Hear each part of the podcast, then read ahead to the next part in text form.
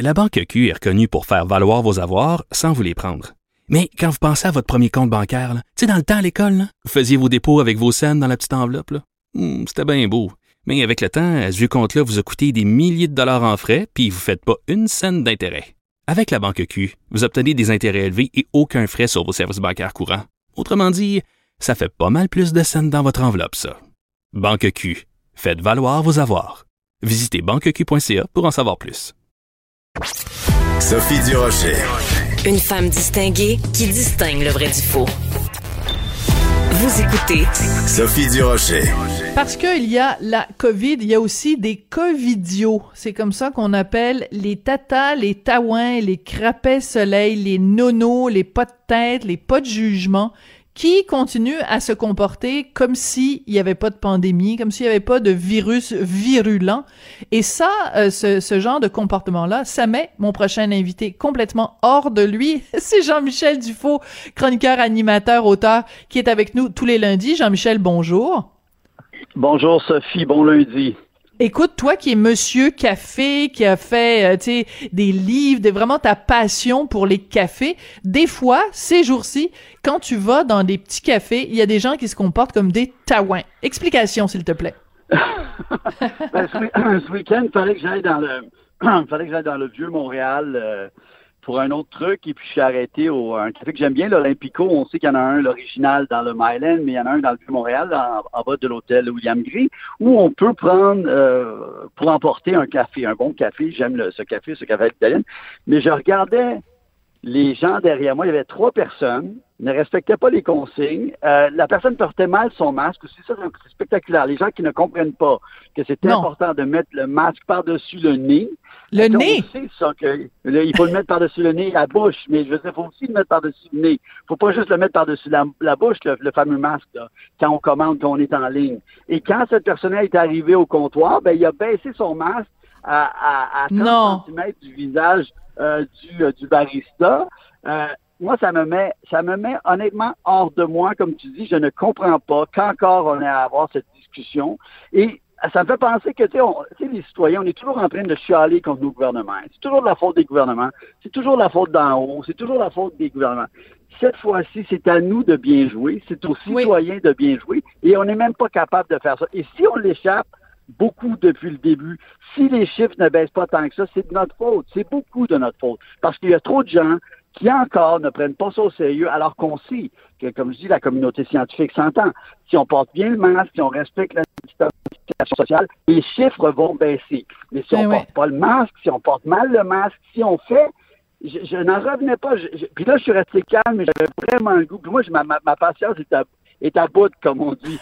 oui, pas mal tout le monde. Dans, la, la, de, de vraiment... et je suis resté calme, j'ai dit, fais pas une scène, sors, mais ça me fascine. Ça me fascine qu'on soit encore là. Et, tu sais, je peux comprendre les gens, et, c'est deux débats. Tu sais, je peux comprendre les gens de dire, ben, c'est donc bizarre cette affaire-là. Est-ce que c'est vraiment, ça a vraiment débuté d'un pangolin? Comment ça se fait que, que, la Chine, au début, a peut-être pas tout dit? Il y a des, il y a des questions peut-être après qu'il va falloir se poser. Je suis bien d'accord. Mais pour l'instant, ce qu'on peut contrôler, ce qu'on sait, c'est qu'il faut continuer d'être discipliné. Sinon, on n'en sortira pas. mais tu sais, Jean-Michel, mais je pense qu'on a tous, mais bien sûr, tous une responsabilité euh, évidemment individuelle, et en même temps, je pense qu'on a aussi une responsabilité de faire un petit peu, puis là, je me ferai pas d'amis ce matin, euh, de faire euh, un petit peu la police. C'est-à-dire que moi, quand je vois des gens qui se promènent dans les allées à la pharmacie ou dans un commerce, peu importe, et qui portent leur masque tout croche, je leur dis, je leur dis gentiment, évidemment. Mais je leur dis, je leur dis, euh, monsieur, madame, vous savez, le masque, c'est super important de le mettre sur le nez. Sinon, c'est comme si vous portiez pas de masque.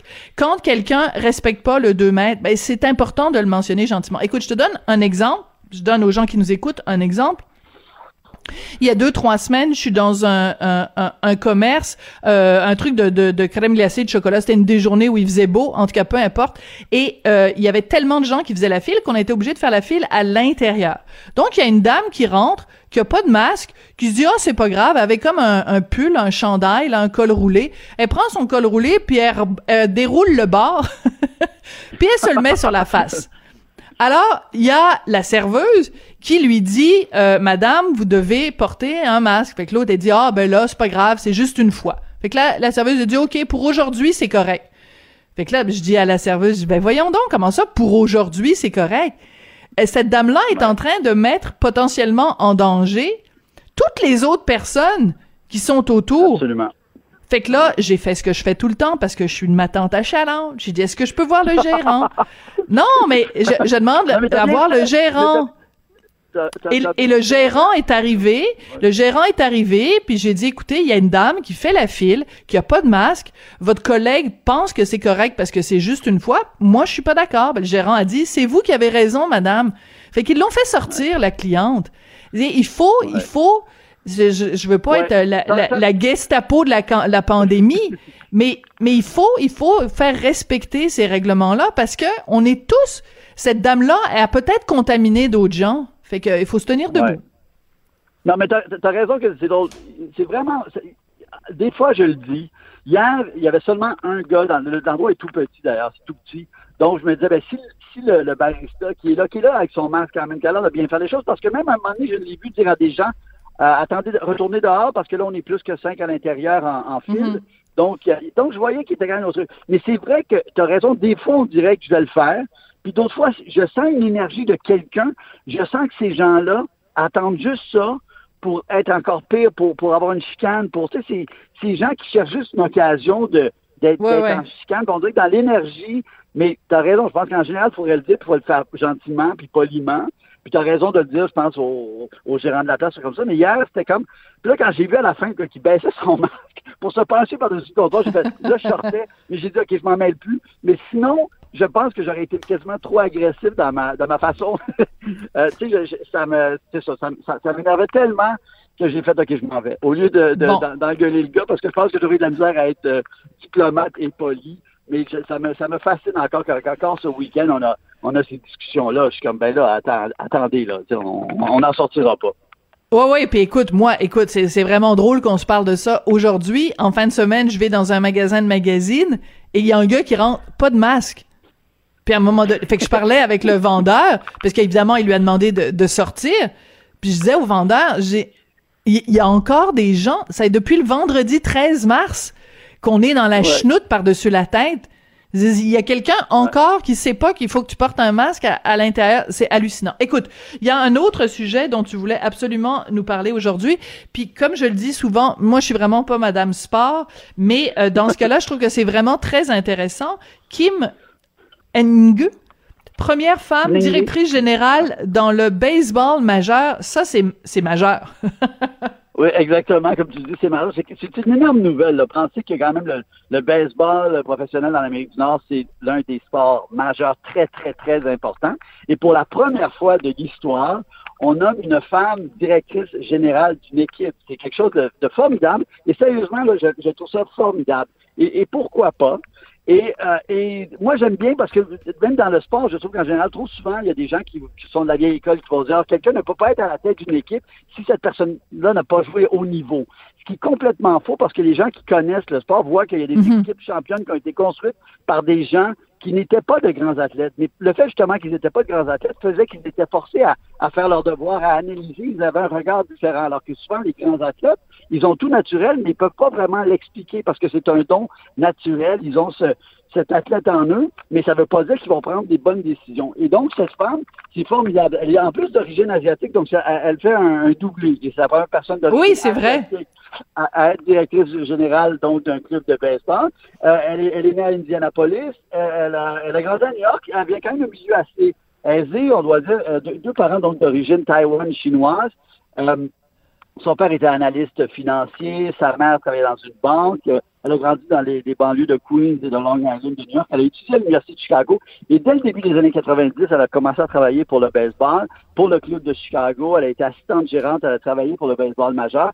Mais formidable parcours. Et vraiment, je, reviens toujours à ça. Il y a quelqu'un dans le baseball qui s'appelle Theo Epstein, qui, à la fin ah. de, sa vingtaine, a mis, euh, a, cassé la guigne euh, des Red Sox de Boston qui n'avaient pas gagné la, la, série mondiale depuis 100 ans. Et ce gars-là, c'est un genre de jeune intellectuel juif qui n'a jamais joué au baseball haut niveau, mais qui était brillant. Et donc, pourquoi pas une femme, une femme brillante, de la mettre dans une position comme ça? Et je veux dire aussi que cette année, il y a deux, deux femmes aussi, parce qu'il y a une femme aussi en Suisse qui est directrice générale dans la Ligue nationale suisse, qui s'appelle Ah oui? Florence Schelling. Oui, Florence Schelling, qui, elle, euh, est une était gardienne de but, donc qui, elle, elle jouait haut niveau au hockey féminin. Elle a représenté l'é- l'équipe olympique. Elle avait étudié à Northeastern, d'ailleurs, à Boston. Elle représentait son club dans la NCAA. Et elle aussi, au mois d'avril dernier, c'est peut-être passé un peu plus inaperçu parce qu'évidemment, on était au cœur de la pandémie. Mais elle, première femme dans le monde à être nommée directrice générale d'un club de hockey et d'un grand club aussi, il faut le dire, parce que Berne est un des clubs importants euh, en Suisse. C'est la capitale. C'est une des grosses équipes avec des foules de plus de 15 000 spectateurs par match. Donc, il commence à avoir... Et moi, pour ça, vraiment, je suis totalement, totalement pas... Et, et- et sans, sans être flagorneur envers la femme, je me disais, on, on- on va boucler avec la, la pandémie, mais on sait que la, euh, la- la- la Nouvelle-Zélande, l'Allemagne, la Finlande, le Danemark et, et Taïwan ont mieux géré euh, sa pandémie que d'autres pays du monde. Et qu'est-ce qu'elles ont en, en commun, euh, euh, ces, ces, ces contrées-là? Eh bien, elles sont toutes dirigées par des, par des femmes.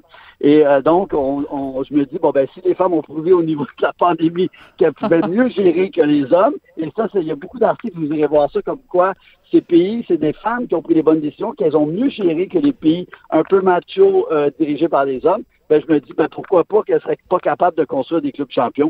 Donc, en tout cas, je trouve que c'est des, nouvelles rafraîchissantes et c'est des nouvelles le fun. Et je trouve que moi, tout le monde a gagné. S'il y a des femmes qui ont la, passion du sport et, des jeunes filles qui se disent, moi, un jour, j'aimerais ça diriger un club, euh, être directeur général d'un club de sport, ben, pourquoi pas? Euh, il commence à avoir des femmes qui, qui brisent le, le fameux plafond de verre dans, dans le sport également. Ben écoute, c'est une bonne année pour les femmes parce que quand même, donc tu nous donnes cet exemple-là dans le sport, euh, Kamala Harris, euh, euh, euh, vice-présidente euh, aux États-Unis, ben, enfin future vice-présidente, hein, ça va se passer seulement en janvier. Euh, en plus, noire par son père qui est jamaïcain, euh, sa mère est, est indienne, donc euh, c'est c'est il y a beaucoup de plafonds de verre quand même en ce moment. Cette année, peut-être une année de schnout à toutes sortes de niveaux, mais à certains niveaux, c'est quand même euh, c'est quand même intéressant, différents plafonds de verre là qui sont euh, fracassés. Je veux juste revenir sur Madame Ngué. Euh, c'est euh, c'est intéressant aussi parce que euh, ben tu sais on se rappelle tu sais le, le film euh, A League of Their Own là sur une une équipe Oui. de baseball euh, féminin euh, tu sais ça va peut-être aussi donner peut-être par contre-coup euh, donner le goût à plus de filles de de, de s'intéresser à ce sport là. Absolument. Et puis, il y a beaucoup de beaucoup, beaucoup de filles quand même qui. C'est incroyable quand même le nombre de filles qui jouent au hockey, qui jouent au baseball, qui ont des ligues de balles, des trucs comme ça. Donc, euh, il y, a un- il y a toujours eu un intérêt même à regarder au soccer comment le, le- le niveau Oui. euh, féminin de soccer est impressionnant. Euh, on se rappelle même la victoire de l'équipe américaine à la Coupe du Monde féminine. Euh, et donc, je, je trouve que il faut absolument euh, briser les barrières et pourquoi pas? Et pourquoi pas? Et, c'est là que tu vois quand même que c'est encore une société sexiste il y a encore des progrès à faire mais c'est des petites batailles c'est des petites batailles et moi qui est un grand fan de sport sérieusement je trouve ça super je trouve ça formidable et, et ça va aussi prouver que peu importe le sexe, on peut faire quelque chose de bien au niveau de la direction. Et aussi, ça, ça renforce ma- mon analyse qui est toujours, c'est pas vrai que c'est toujours les anciens grands athlètes qui font des grands dirigeants. Souvent, vrai. Wayne Gretzky, Wayne Gretzky a été entraîneur, ça a été une catastrophe. Maurice Richard a été entraîneur de la première équipe des Nordiques dans la MH et ça a été une catastrophe. Donc, des fois, ça n'a pas rapport. Et tu as des gens donc qui viennent d'autres milieux, euh, une approche plus intellectuelle avec le pas en arrière, une vision plus globale, repenser les choses. Et euh, je pense que les femmes peuvent avoir une vision euh, originale différente. Et euh, en tout cas, c'est surveillé, mais vraiment, Florence Schelling avec l'équipe de hockey euh, en Suisse et aussi Kim avec les Marlins de la Floride, quand même, qui est une grosse concession de baseball. Donc, euh, je trouve que c'est Ouais. important de le souligner, là, que c'est une belle nouvelle cette semaine.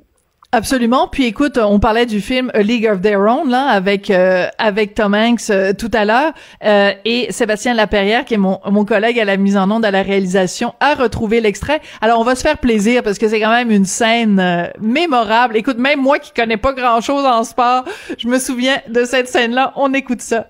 Are you crying? There's no crying. There's no crying in baseball. Why don't you leave her alone, Jimmy? Oh, you zip it, Doris. Rogers Hornsby was my manager, and he called me a talking pile of pig shit. And that was when my parents drove all the way down from Michigan to see me play the game. And did I cry? No, No. No! No! And you know why? No. Because there's no crying in baseball. There's no Voilà. crying in baseball.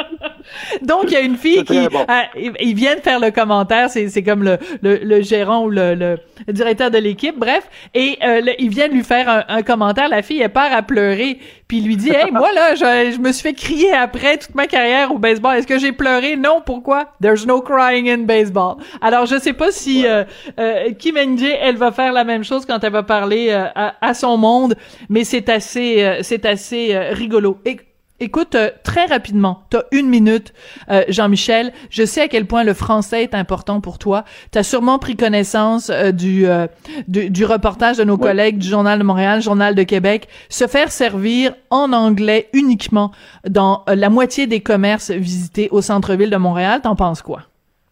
Ben, moi, je suis, je suis de ta génération. Je sais pas comment expliquer, mais pour moi, c'est inacceptable. Et ça n'a pas rapport. On peut être fédéraliste, on peut être. Ça n'a pas rapport. On est dans un, un endroit francophone.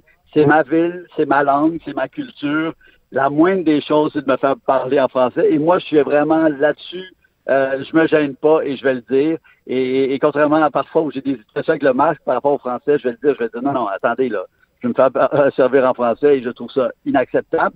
Et, et je trouve, c'est vrai, je trouve qu'il y a un relâchement. C'est un drôle de truc aussi, le centre-ville présentement aussi, il faut le dire, là. Je Ouais. sais, c'est un- avec les- la construction. La mais ça date pas d'hier, là. Ça date pas d'hier. Ça date pas d'hier. Exactement, ça date pas d'hier et c'est un combat qu'on doit toujours rappeler parce que c'est un combat qui est pas gagné.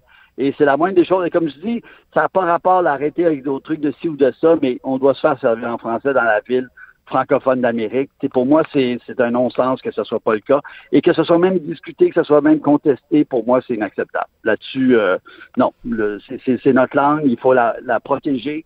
Il faut des lois coercitives pour la protéger et il faut un minimum de respect envers le français dans cette ville francophone d'Amérique et du monde. Ben, je ne peux qu'applaudir. Merci beaucoup, euh, Jean-Michel. Et puis, euh, écoute, euh, c'est important aussi parce que toi, tu es quelqu'un qui a vraiment voyagé partout à travers le monde. Et, euh, je veux dire, il nous viendrait pas à l'esprit, par exemple, d'arriver à, à Madrid et d'être euh, accueilli par un hola high, euh, même s'il y a beaucoup, beaucoup de, de, de, de touristes en Espagne. Puis, euh, tu sais, mettons, t'arrives à Paris, là. Exactement. T'es accueilli dans un, c'est une ville, les- une des villes où il y a le plus de tourisme au monde. Mais ils accueillent pas les gens en disant bonjour, hi. Ils disent bonjour. Pourquoi? Parce qu'on est en France puis les gens parlent français. Exactement. Puis rapi- ra- rapidement. là, Rapidement? euh, une fois, j'étais en, en Allemagne à Düsseldorf. puis Je sais pas parler allemand, mais j'avais appris la phrase. Je m'excuse, je ne sais pas parler allemand. euh, pour expliquer que je voulais un café. Et donc, j'ai commencé à prendre anglais. Et la, barista avait trouvé ça tellement gentil que je, je dis cette phrase en allemand. Elle dit, les Américains font jamais ça. Alors, elle m'avait donné le café. Oh, ben tu vois comme quoi, voilà. Tu vois comme quoi c'est payant. voilà. Exactement. Hey, merci beaucoup Jean-Michel. On se retrouve lundi prochain. Avec plaisir. Bonne journée, bon lundi.